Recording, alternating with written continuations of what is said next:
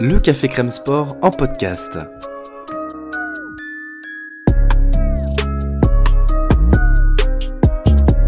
Actualité, analyse, débrief, le CCS, c'est le média qui vous permet de comprendre le sport. Football, sport américain, rugby, tennis, sport mécanique, divers ou de combat, vous l'aurez compris, tous les sports sont à l'honneur au CCS. I need to fight hard, want you to fight clean. Keep yourself protected when I say stop, you stop. If you want to touch, do it now. God bless.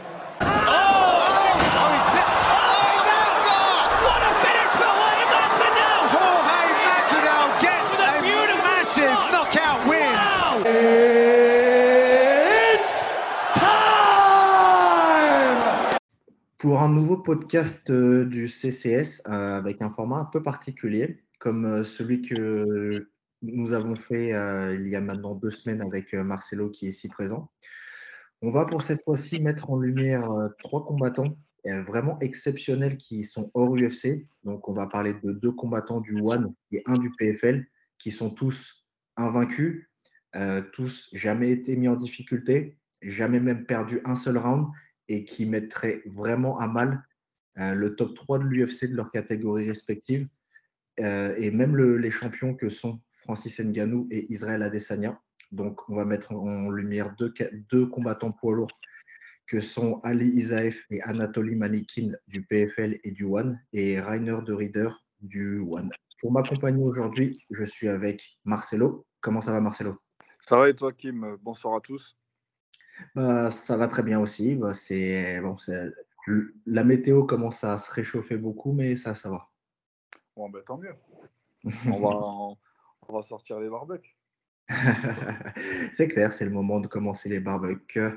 Euh, bah, pour commencer ce, ce podcast, on va commencer par, euh, enfin, par parler de Ali Zaef. Euh, Ali Zaef qui est champion du PFL de l'avant-dernière édition des poids lourds, combattant invaincu avec une fiche de 9-0, ancien lutteur olympique du Daghestan, qui, a, qui a été champion d'Europe aussi de, de lutte en 2008, je crois, ou 2009 qui a été 13e aux Jeux Olympiques en sortant des sélections euh, daguestanaises, qui, depuis qu'il est en MMA, a combattu au Fight Night Global où il a été champion, et ensuite au PFL, donc l'édition du PFL 2019, où, rappelons-le, il a fait cinq combats en l'espace de six mois, avec parfois deux combats dans la même soirée, en combattant des combats, en battant des, des combattants de l'UFC comme Jared Rossolt, qui était pourtant un vétéran avec une belle fiche à l'UFC de 7 victoires pour 2 défaites, ou Denis Goltsov, qui était sur une euh, série de 17 victoires sans défaite. Donc euh, voilà, bah, Marcelo, euh, to- toi, je sais que tu as découvert, enfin, que tu as découvert aussi ce combattant, que tu as, que tu penses même que techniquement, il serait capable de mettre en difficulté John Jones. Donc euh, voilà, je te laisse la parole. Je te remercie, Kim. Ben ouais, en effet, Ali Isaev, euh, qui, euh, qui combat en pro ben, depuis 2016. Euh, c'est assez récent. Il a, il a affiché un palmarès intéressant. Bon, ces derniers temps, on ne le voit plus euh, pour cause de blessures. Et euh, ça fait un petit moment d'ailleurs qu'il n'a pas combattu. Ça fait un bon deux ans, là, facile, qu'il n'a pas combattu. Euh, presque trois ans, ouais, ce dernier combat, 31 décembre 2019. Voilà, donc déjà, euh, une petite malédiction qui lui est tombée dessus malheureusement. Bon, on espère, enfin, le peu de personnes qui le connaissent, principalement sur le territoire français, je pense qu'on est tous pressés de le revoir parce qu'il a, il a, il a quand même des, des clients sérieux au PFL déjà, avant de le comparer avec l'UFC. Mais, euh, mais, mais voilà, c'est oui, comme tu l'as dit, hein, je reviens sur tes mots parce que j'ai pas grand-chose à ajouter. Ancien lutteur de niveau quand même olympique, voilà, ce qu'il faut, euh, et champion d'Europe. Euh, ce qu'il faut savoir, ce que certaines personnes oublient, aujourd'hui, le championnat d'Europe en lutte, il est d'un niveau extrêmement élevé. Parce qu'il y a énormément de pays qui présentent justement des lutteurs d'un niveau incontesté. Je vais te parler de- des Iraniens, je vais te parler des Géorgiens, je vais te parler des Biélorusses, de certains Ukrainiens, tu as aussi les Turcs. tu as beaucoup de, de- lutteurs dans ces nations-là et qui ont un très gros niveau, tu vois. Mm. Donc déjà, sortir de la sélection euh, daghestanaise, c'est déjà un sacré pas à franchir. C'est au-dessus du NCAA pour moi, juste Mm. ça, tu vois. Et quand tu euh, tu, tu réussis à atteindre un niveau euh, déjà olympique ou bien même champion d'Europe, pour moi, les championnats du monde, euh, c'est largement accessible parce que ce qu'il faut savoir en lutte, c'est que le plus gros niveau, il n'est pas aux États-Unis, il est en Europe. Si tu Mhm. réussis à franchir les Europes, euh, les Olympiques et le, mondi- mo- le mondial, ça ne sera pas le plus dur. Parce que l'Europe, tu as toute la casse européenne, tu as tous les, vautours, les, mecs qui ont vraiment la dalle, ils sont là, ils sont aux Europes. Je t'ai cité les pays euh, juste avant, euh, tout ce qui est la Géorgie, l'Iran, etc., etc. Il n'y a que des monstres, et dans toutes les catégories. On le voit souvent, tu as vu sur le drapeau, etc. C'est que ça. Azerbaïdjan, tous ces trucs-là, là, tu vois. Donc, c'est Mhm. des monstres. Et, euh, et du coup, euh, ouais, non, lui, il a un- bon, déjà en MMA, il a réussi à adapter son. Le, le- parce que la lutte MMA et la lutte lutte, tu vois, ça reste quand même différent, tu vois. Mais lui, il a, il a su extrêmement bien l'adapter déjà pour son poids, tu vois. Pour son poids, c'est qu'il est, il est chez les lourds, c'est pas Ah, rien. 120 kilos en plus. Il est dans le du poignet des lourds. Exactement. Invaincu en 9 combats, le mec, il comme tu l'as dit tout à l'heure, il n'a même pas perdu un round. Il n'a jamais encaissé de takedown. Alors que bien, sont, bien nombreux sont les excellents lutteurs de l'UFC qui eux-mêmes ont déjà encaissé des takedowns. Lui, zéro. D'accord? Champion du PFL, euh, très rapidement d'ailleurs. Euh, il a quand même souligné 5 combats. Euh, ouais, c'est ça, 5 combats en 5 mois, c'est ça? En 6 mois, ouais. Mais en c'est six mois. C'est- C'est c'est énorme. T'imagines les training camps? Hyper réduits C'est presque un combat par mois. à l'UFC, surtout chez les poids lourds, tu n'en as aucun qui, peut- qui a qu'à ce rythme de combat. Euh, aucun. Le, le rythme de combat le plus rapide souligné récemment, c'était il y a 2-3 ans. Israël Adesanya qui a combattu, euh, il me semble, en un an, il a combattu 4 fois. Mm. 4 ou 5 fois, tu vois. Donc, euh, et il a eu sa ceinture. C'est un beau parcours. Mais attends, le mec, en 6 mois, 5 combats chez les lourds, ah, faut y aller, quoi. C'est les, Plus les, que- les- les pistons des lourds que tu prends sur la gueule, tu mets plus de temps à t'en remettre que les pistons de chez les lightweight, par exemple, tu vois. Clairement. Puis la charge, il faut la traîner. La charge, les 120 kilos en training camp, déjà pour la récupération, puis aussi pour le corps. Le corps à 120 kilos, euh, enchaîner les training camps et à, à- à ce poids-là est encore beaucoup plus difficile que dans les petites catégories, ou même que chez les middleweight. Exactement. Donc, euh, euh, il a aussi un bon pied-point. Il a un pied-point euh, explosif. Tu vois, c'est si te connecte, ça pique. Il va, il, fait pas du. Lui, il y a. Quand tu regardes ses combats, moi j'ai regardé un peu sur YouTube, il n'y a pas de brouillon. Il va pas te rentrer dedans façon bagarreur pour rien. Non, là où il va taper, c'est pour faire mal. Ah, il est très en général, il y a des dégâts. Mm. Tu vois, il a un grand endpoint ex- trop dangereux. Tu vois, c'est pour ça que franchement, j'aimerais bien le voir justement face à face à Capellosa. clairement moi aussi.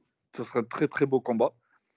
Euh, et pour parler euh, UFC, ouais, clairement aujourd'hui, euh, bon, mais ça fait un moment qu'il n'a pas combattu. Mais si il maintient le ratio sur lequel il était en pleine progression quand il est, il est devenu champion du PFL, tu, le- tu lui donnes un Cyril Gain, Cyril Gain, il fera rien face à lui, par exemple. Ah, mais clairement, avec sa lutte vois, Cyril Gain, il a montré ses pépins en lutte face à un Ngannou qui n'est pas, qui n'est absolument pas un lutteur. Tu mets un gars aussi explosif que Isaev avec sa mentale de Dagestanais, il va le tuer.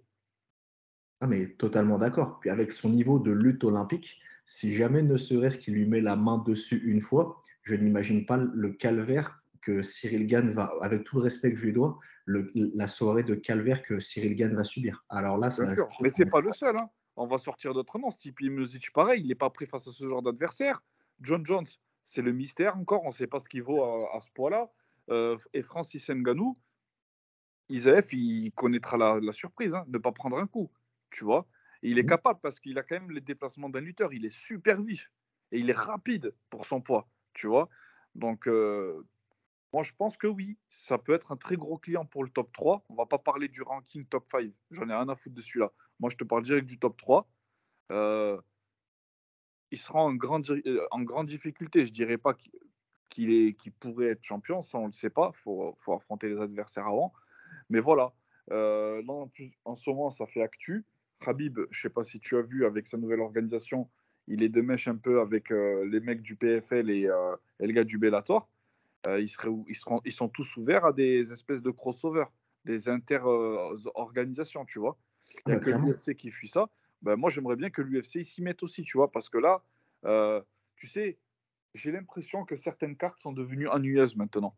Tu vois, il y, y a, ces deux dernières années, on a eu des cartes intéressantes, tu vois, mais là, par exemple, là, sur sa, cette moitié d'année, les prochains fights qu'il y a, tu vois, c'est vraiment ramassé à l'appel, tu vois, c'est euh, quand on entend parler, par exemple, d'un. d'un euh, ah non, les Fight Night, là, là, là pour. Euh, ouais, les prochains Fight Night, ils, ils, puent l'oignon. Même, franchement, elle est en train de parler de, de, de, de, du prochain UFC Paris. J'ai pas envie, je suis pas un hater, je suis pas un mec qui, qui est là pour faire chier, tu vois. Mais le combat Gain Taita Vusa, il m'intéresse même pas. Ah, mais moi non plus, clairement. J'aurais préféré un bon Stipe Music, tu vois, pour marquer le coup, tu vois. Un bon Music, euh, Cyril Gain, ok, tu vois. Ou un Thomas Pinal, Cyril Gain, ok. Mais bon, Taïta Vusa, ok, il enchaîne les victoires, mais c'est pas un, gars qui a de la hype, c'est pas un mec qui. Ces combats, il, moi, il m'intéresse pas, tu vois. Mais tu mets un Thomas Pinal, en plus, tu as les Anglais, ils sont juste pas loin. Ça aurait fait un, espèce de, euh, de, une, une, espèce d'ambiance euh, euh, franco-anglaise. Ah, match Angleterre, ouais, il y, avait et puis, et puis, et puis voilà quoi. Tu, dis, tu disais, pardon, excuse-moi Non, c'était pour rebondir sur ce que tu disais. Ça aurait fait un, une, affiche France-Angleterre et il y avait de quoi faire et dans toutes les catégories. Mais c'est vrai que du coup, bon, là, là l'affiche la, Tu vas à gain et sans compter les UFC, euh, bah, c'est pour dire, hein, euh, cette année, le plus gros pay-per-view a été de 400 000. Euh, C'était le dernier UFC. C'est des scores ridicules. C'est les scores les plus les plus bas qu'il y a eu depuis des années des années. Bien sûr, bien sûr. Même, euh, même euh, Charles Oliveira, et bon, on n'est pas là pour parler de l'UFC principalement, mais Charles Oliveira, Justin Gagey, ça n'a pas fait des chiffres de ouf. Hein. Ah non, en plus, c'était le plus gros pay-per-view de l'année qui a fait 400 000. Mais l'année dernière, ne serait-ce qu'en moitié d'année, il y avait déjà quatre UFC numérotés qui avaient fait plus. Il y avait le premier qui avait fait 1,6 million. Et là, de toute façon, quand tu vois le prochain UFC avec la, en main card Oli Holm contre Irene Aldana, si je si je me trompe pas, ça montre quand même, euh, oui, ça montre quand même la pauvreté du roster actuellement. Exactement. Et justement, aujourd'hui, tu veux dynamiser ton roster, eh ben, qu'est-ce que tu fais? Ben, Tu peux justement commencer à innover euh, sur euh, un nouveau marché, comme par exemple les crossovers. Tout le monde est ouvert sauf l'UFC, tu vois. C'est ça. Bah, de toute façon, on en a parlé sur notre, notre précédent podcast. Pour rappel, hein, pour rappel, Dana White, je pense qu'il a compris la leçon. C'est toi qui l'avais souligné d'ailleurs, quand il a été au Pride en 2003 avec Chuck Liddell et que, que comme tu as bien dit, hein, il a, ils ont pris un billet aller-retour pour le Japon. Et là, je pense que, et c'est toi qui l'as souligné aussi, Dana White aurait trop peur de la perte de pay-per-view vers d'autres organisations s'il faisait ça. Bien sûr, c'est des concurrents directs. Mm. Donc euh, voilà, bah, pour continuer sur euh, tout à l'heure, on, parlait de son pied-point d'ailleurs, Isaef, qui est pour rappel hein, partenaire d'entraînement de Ankalaef. Euh, c'est vrai qu'il a un pied-point très propre. et dès son troisième combat en MMA, il a mis un KO par spinning, spinning kick, donc un coup de pierre tourné qu'il a mis en 1 minute 30 qui était magnifique. Et pour rappel, hein, avant de passer au PFL, il a battu au Fight Night euh, deux combattants qui étaient sur, je crois, 9-1 et 10-1 chacun, dont un qui est devenu d'ailleurs son partenaire d'entraînement, je ne sais plus comment il s'appelle, je crois que c'est euh, Alexander Gladkov.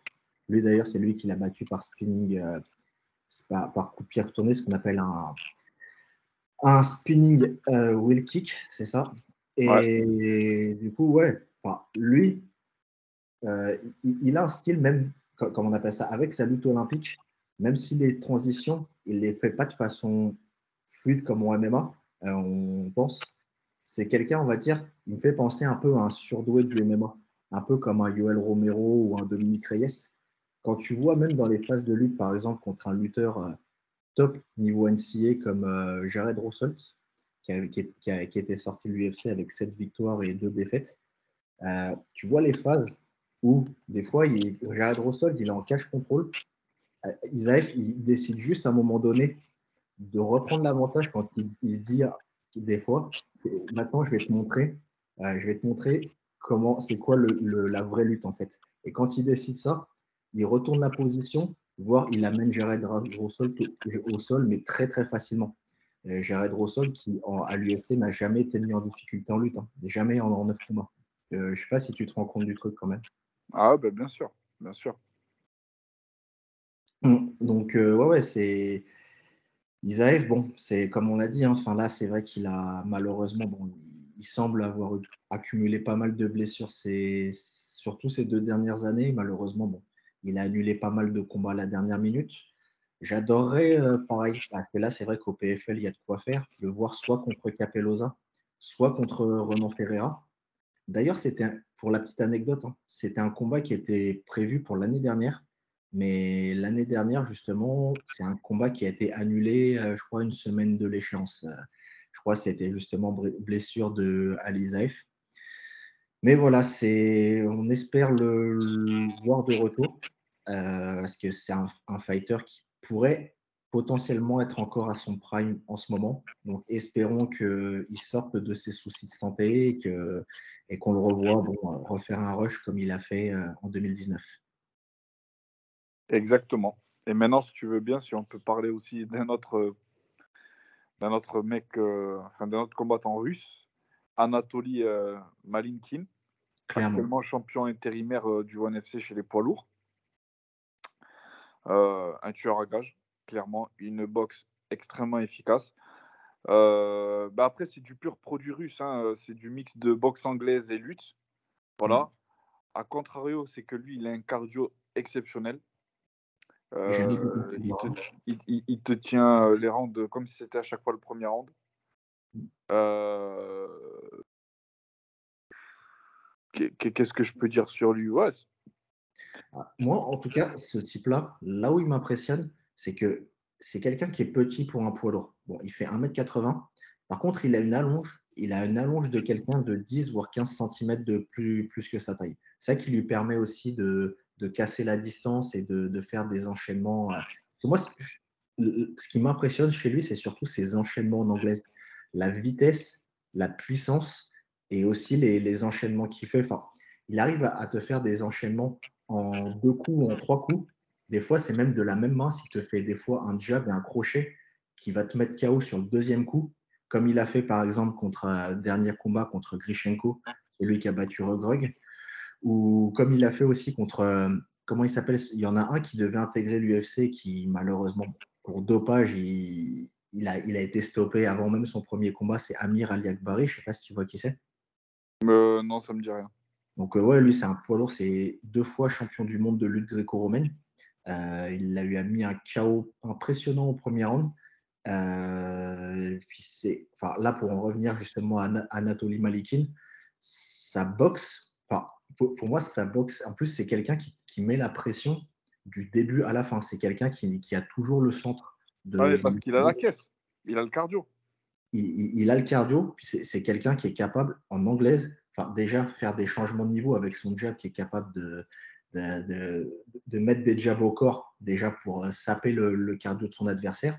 Puis, je ne sais pas si tu as, vu certains de ces combats quand les enchaînements en une, deux ou en deux ou trois coups qu'il met, comment ils font mal. Enfin, des, fois, ça, arrive à une vitesse, mais pour un poids lourd, je crois que tu n'en as aucun dans le. Enfin, actuellement, hein. enfin, moi, il me fait penser à DC, mais avec, DC avec plus d'allonge et une boxe encore plus rapide et explosive.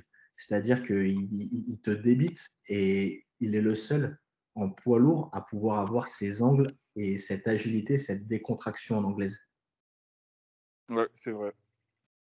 Non, il est, euh, bah, il est très à l'aise avec son anglaise. Et comme je te dis, c'est un pur produit russe. Hein. Euh, euh tout, ce qu'ils ont une extrême, une, très très bonne base en lutte. Les mecs, ils ont un talent après pour la boxe anglaise. Ils se consacrent qu'à ça. Bon, ils mettent quelques low kicks, tu vois. Mais c'est beaucoup la puissance des coups, notamment chez les lourds, tu vois. Et mmh. non, non, lui, il est, il est très bon. Il a un bon. En fait, ce qui fait la différence euh, dans sa catégorie, je vais dire, c'est sa caisse. C'est le cardio qu'il a, il se fatigue pas, il est constamment dans, euh, en train de mettre la pression. C'est un espèce de Khabib, on va dire, euh, sur la pression chez les lourds. Mm. Tu vois, il te laisse pas respirer. Et du coup, ben, on le voit, hein, il maintient souvent ses combats comme ça, il réussit à, à les gagner tout le temps de la même manière, tu vois. Et bon, actuellement, il est champion intérimaire. Il va affronter prochainement le, ben, le champion qui détient réellement la ceinture. Et, euh, et, là, on va voir ça. D'ailleurs, pour moi, je suis très intrigué par ce combat parce que pour moi, Ariane Boulard, bon, c'est pile le profil euh, que l'UFC déteste en fait. Euh, c'est quelqu'un qui avait pourtant une fiche de trois victoires pour une seule défaite et qui était sur deux victoires consécutives à l'UFC. c'est quelqu'un qui était dans l'équipe olympique du Canada de lutte et quelqu'un qui a aussi un niveau NCA, mais du Canada. En fait, il a gagné plusieurs fois les, ce qu'on appelle les trials de lutte au Canada.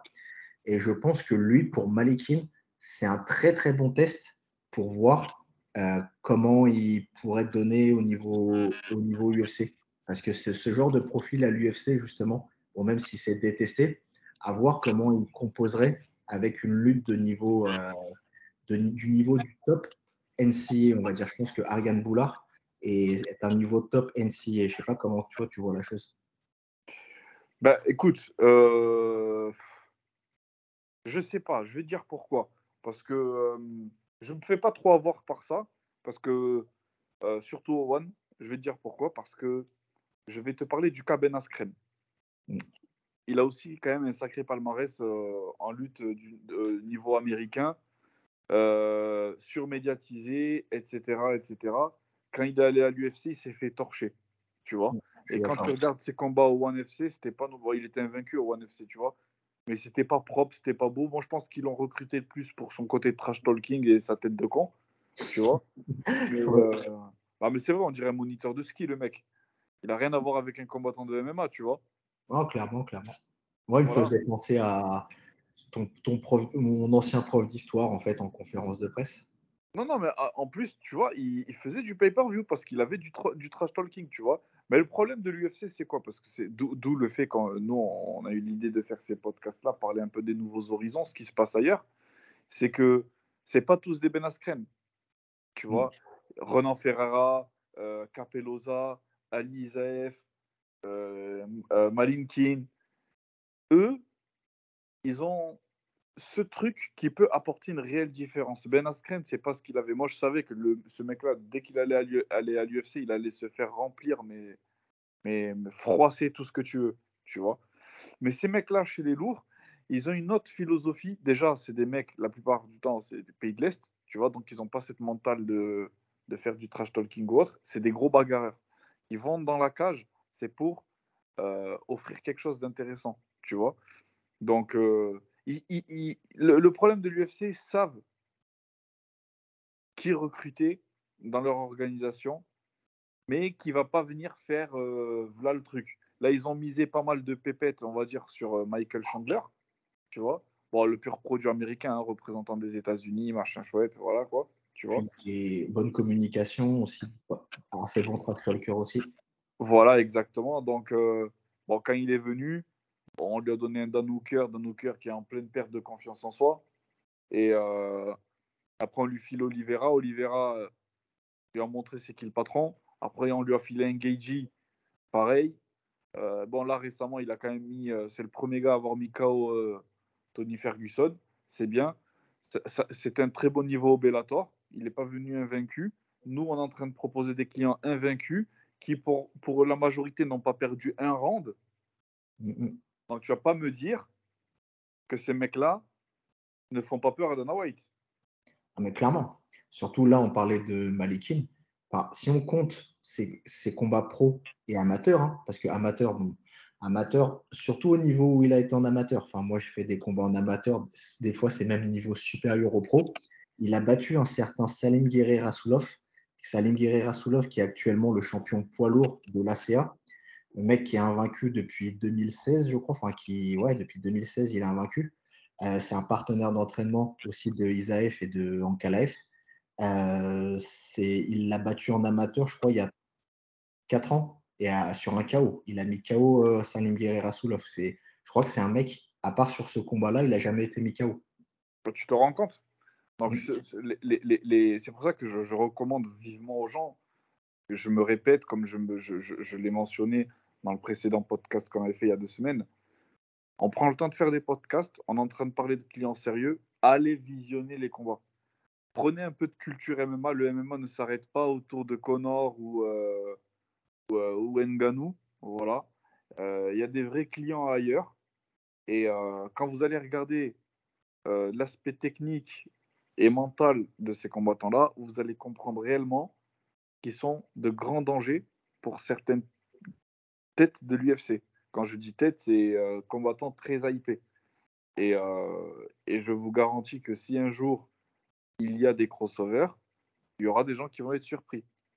Ah, mais Parce que l'UFC est l'élite médiatique, mais il n'est peut-être pas l'élite prodigieuse en termes de combat. Ça ne veut pas dire que tu as l'argent et tu as le côté marketing, que forcément tu es le meilleur. Non. Les prodiges sont aussi ailleurs. Au Bellator, au One FC, au PFL, qui sont eux aussi reconnus comme des organisations où c'est la casse. Il n'y a que des, des, des, des, des, chiens de la casse, comme on dit, des mecs qui ont la dalle. Euh, pourquoi Parce que euh, ben, la majorité, ils se disent voilà, je vais devenir champion là-bas, je, je, je vais bouffer tout le monde pour, euh, pourquoi pas, un jour aller à l'UFC. Sauf qu'il y en a certains qui ont compris la politique et qui sont très à l'aise dans leur organisation respective. Pourquoi? Parce qu'en termes salarial, ils savent que euh, on, a, on, on le voit clairement avec le cas euh, de, de Kayla Harrison. Tu vois?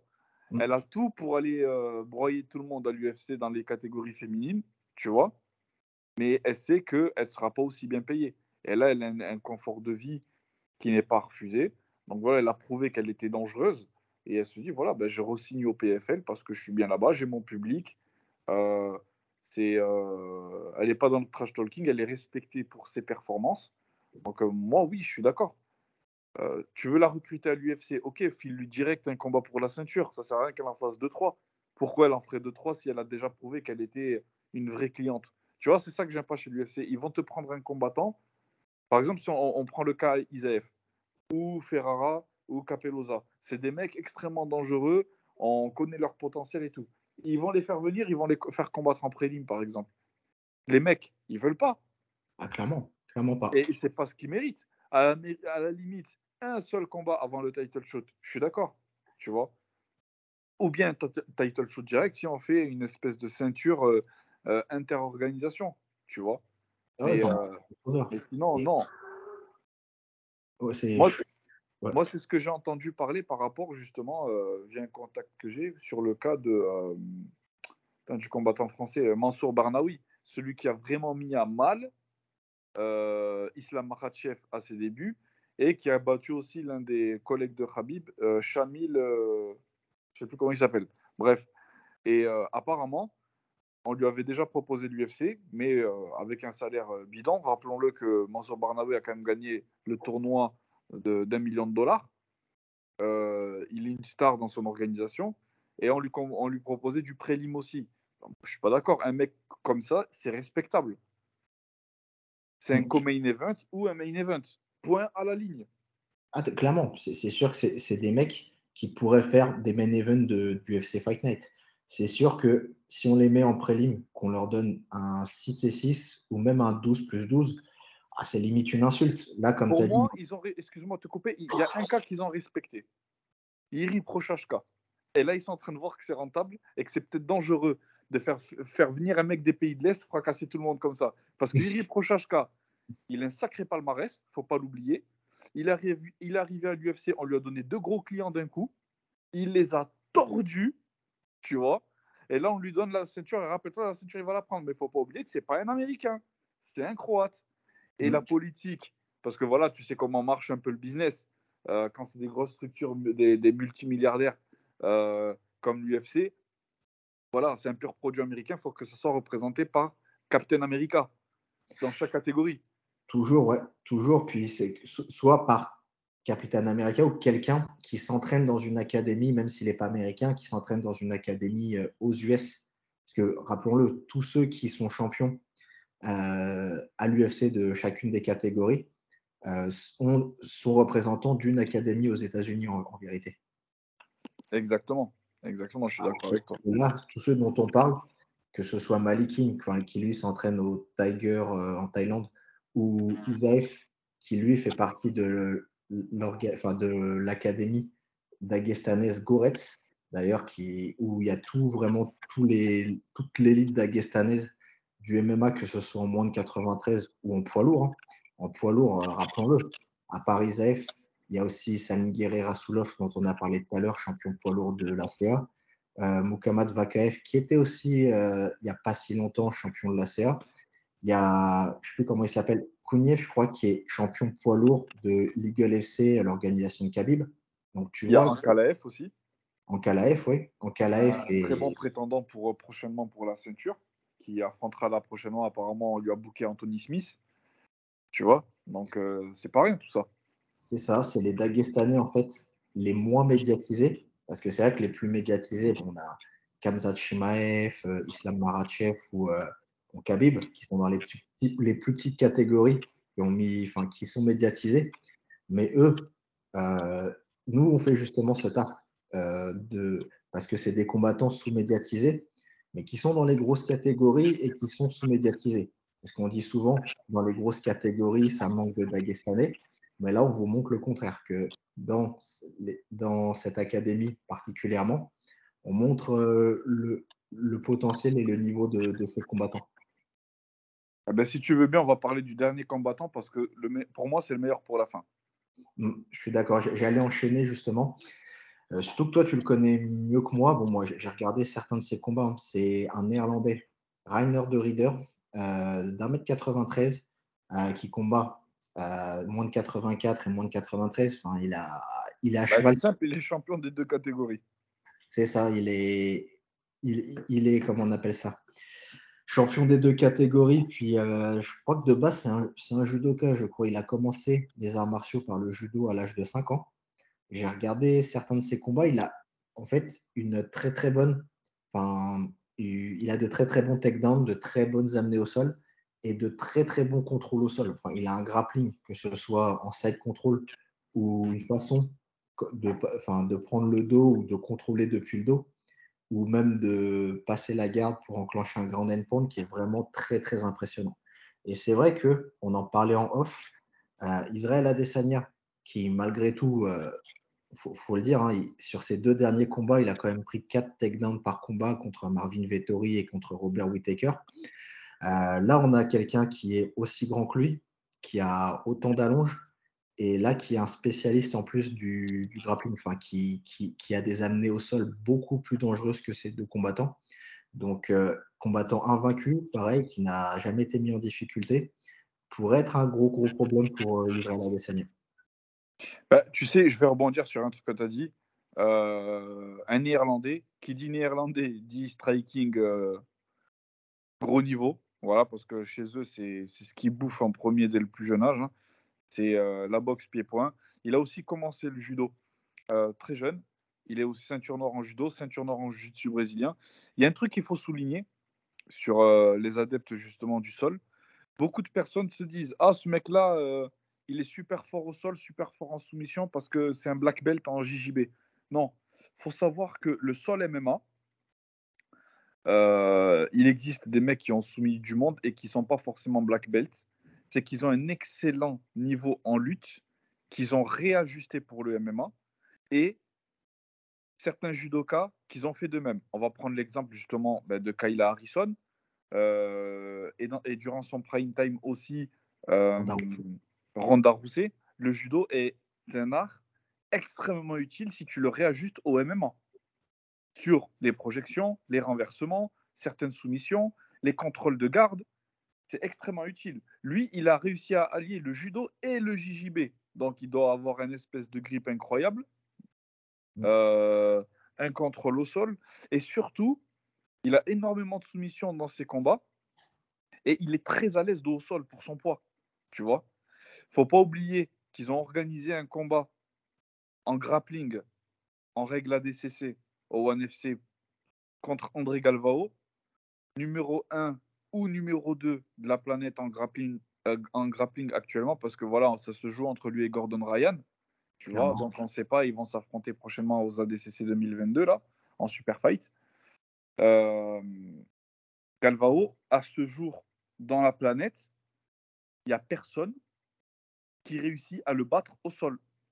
Peut-être Gordon Ryan, on ne sait pas encore, ils ne sont pas affrontés, mais il a fait un match nul sur 20 minutes de combat contre André Galvao. Je ne sais pas si ça réveille un peu le monde là qui, euh, s'y connaissent un peu en JJB.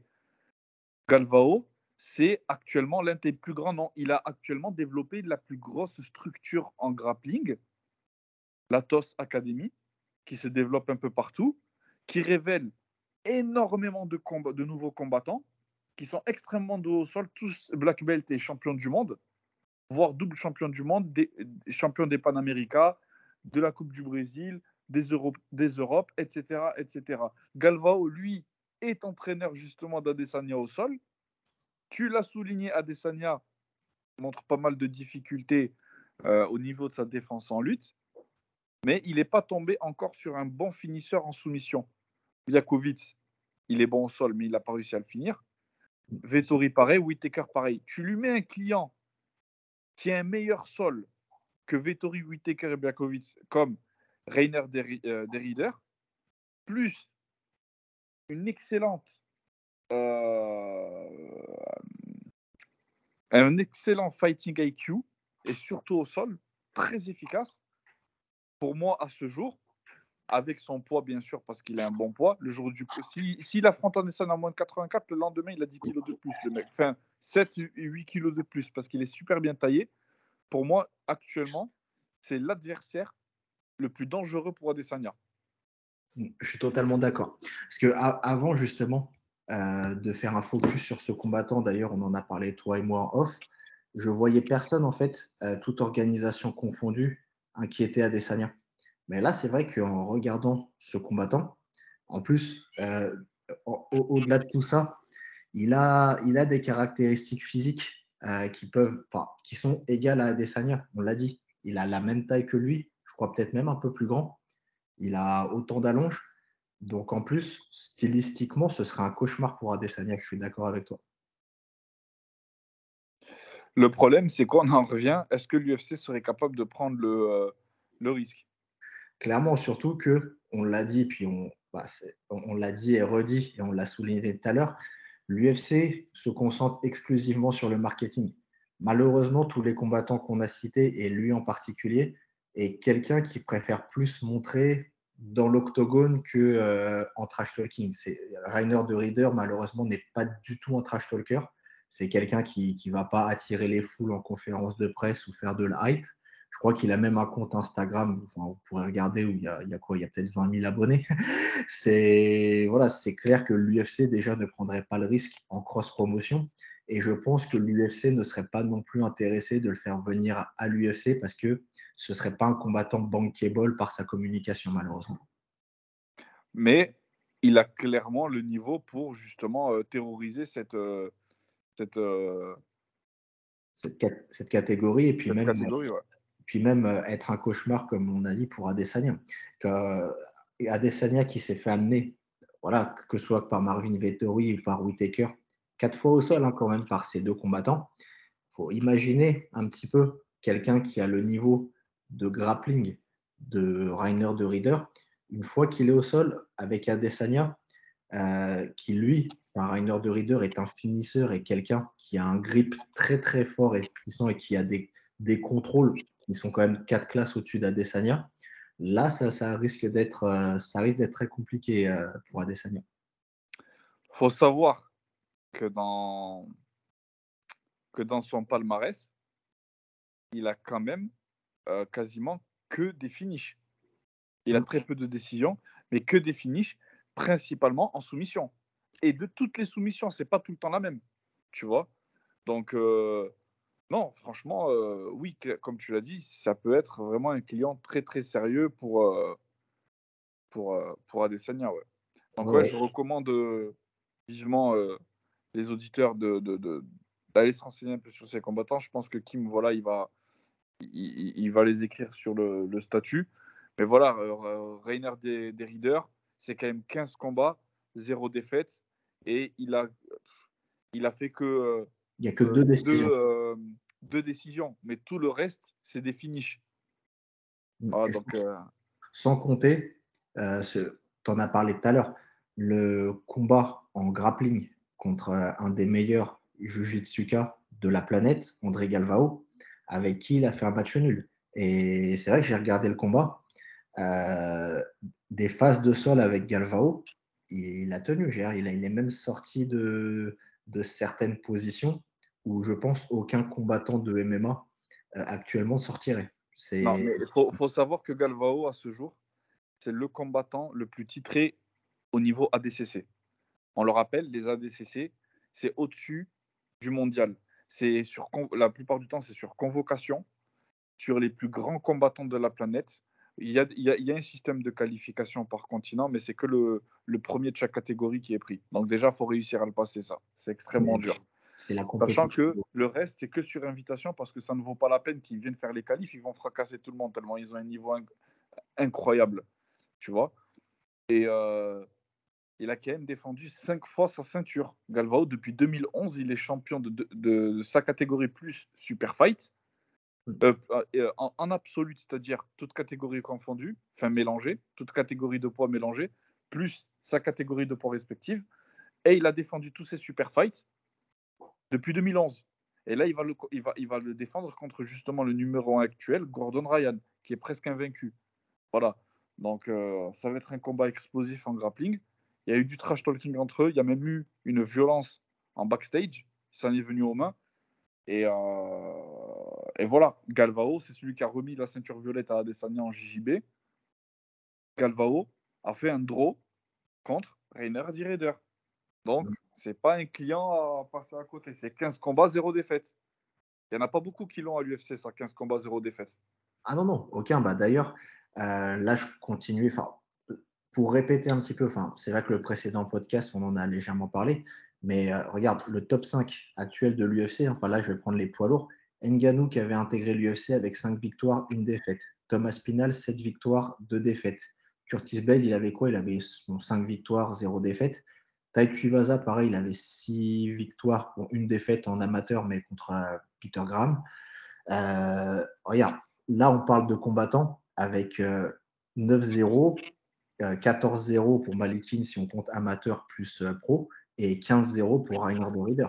Sachant qu'ils ont quasiment gagné tout leur round et pour certains, ils n'ont pas pris un takedown.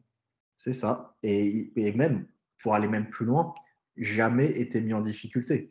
Dans le sens où, si on parle de ces trois combattants, euh, même, je, vous mets, je mets au défi certains de trouver une phase dans leur combat où ils sont en difficulté, vraiment. Et ils trouveront pas. C'est ça.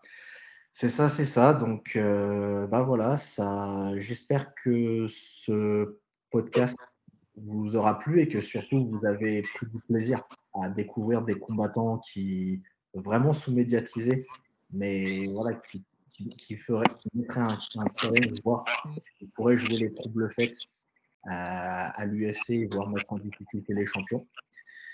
Euh, je vous souhaite une excellente soirée, puis je vous dis à la prochaine pour un nouveau podcast sous ce format avec Marcelo. Salut à tous. Au plaisir. À bientôt. Bonne soirée. Merci à tous d'avoir été jusqu'au bout du podcast. Encore une fois, si ça vous a plu, n'hésitez pas à mettre une bonne note sur les plateformes. Ça améliore notre visibilité. Encore merci et à très vite.